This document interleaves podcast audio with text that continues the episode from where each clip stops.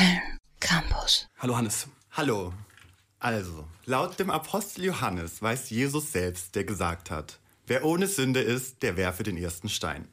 Als im New York des Jahres 1969 Trans People of Color und Drag Queens den ersten Stein auf die anrückenden Polizistinnen werfen, ging es allerdings nicht nur um eine Steinigung, sondern um die Emanzipation der LGBTQ-Community. Und auch wenn man immer wieder hört, dass die Stonewall-Aufstände der Anfang des queeren Befreiungskampfes waren, muss ich ganz deutlich widersprechen. Die ersten Gay-Icons der Menschheitsgeschichte waren nicht etwa Madonna oder Cher, sondern ganz offensichtlich Judas, Jesus und ein bisschen auch Petrus. Das älteste und tragischste Love Triangle aller Zeiten. Okay, warte mal, das, das musst du jetzt nochmal erklären. RTL hat uns zwar durchaus eine Menge sexueller Spannungen zwischen Jesus und seinen Jüngern geliefert, aber zu einer Liebeserklärung ist es doch da nie Ja, gekommen. und dann auch noch ausgerechnet Judas. Also hat er nicht Jesus verraten? Girl, die Geschichte ist wohl eher ein Verrat an Judas. Jesus musste sterben, damit unsere Sünden vergeben werden. Und was war seinerzeit wohl eine der größten und schröcklichsten Sünden, die man sich vorstellen konnte? Homosexualität.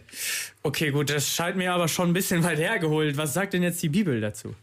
Ähm, da habe ich was mitgebracht. Wenn ich einmal kurz Matthäus Kapitel 20 zusammenfassen darf. Jesus sagt über das Brot, mein Leib für euch gegeben. Petrus versteht das alles nur zu gut, weil immerhin hat er Jesus noch vor dem Abendessen im Garten Gethsemane einmal schnell vernascht. Das gleiche mit dem Wein. Der wird verglichen mit einer Körperflüssigkeit des Messias. Und sagen wir mal so, der Wein wird am Ende auch geschluckt und nicht wieder ausgespuckt. Handlungssprung in die Nacht. Jesus ist mit seiner Gang am Beten, Judas taucht auf mit ein paar Soldaten. Und Zitat, das steht in Matthäus, in der Bibel, er küsst Jesus. Ja, aber auf die Wange. Ja, auf die Wange, auf die Backe, das sagt RTL vielleicht. Und ich bin mir ziemlich sicher, dass der Priester deines Vertrauens dir das auch sagen würde. Der Kuss wäre nur ein Zeichen an die Palastwache. Das ist Jesus, nimm den fest. Aber wer vertraut heutzutage denn noch einem Priester, wenn es um heimlich Küssen geht? Jesus wird verhaftet. Judas bekommt Geld vom Sugar Daddy Staat und noch dazu rechtlich Immunität wegen des Vergehens eines gleichgeschlechtlichen Kusses. Die Tatsache, dass Judas nur in der Friendzone von Macker Christus war, hat den Verrat auch noch ein bisschen vereinfacht. Petrus auf der anderen Seite ist der eigentliche Loverboy vom Messias. Jesus hat ihn von seiner anhaltenden Horniness erlöst. Am Ende, eh- nein, ehe der nächste Tag der Hahn kräht, muss Petrus auch noch einmal dreimal die Liebe zu seinem Stecher verleugnen, da Homosexualität vor Jesus Tod ja immer noch verboten ist. Okay, ich glaube, ich weiß jetzt so langsam, worauf du hinaus willst.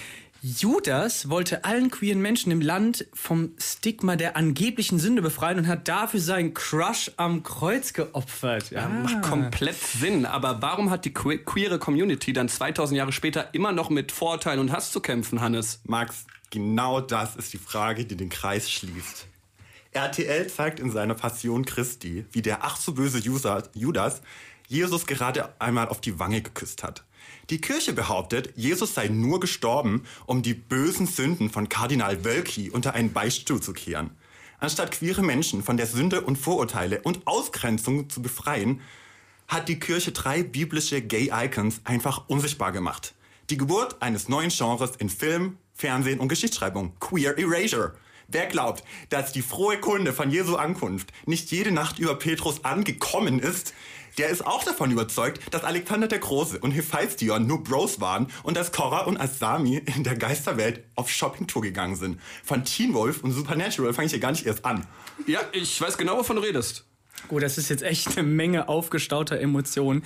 Jesus als gescheiterter Erlöser der LGBTQ-Community und Judas als tragischer Antiheld, das ist auf jeden Fall mal so eine Art, ja, die Ostergeschichte mal ganz anders zu interpretieren. www.kölncampus.com www.kölncampus.com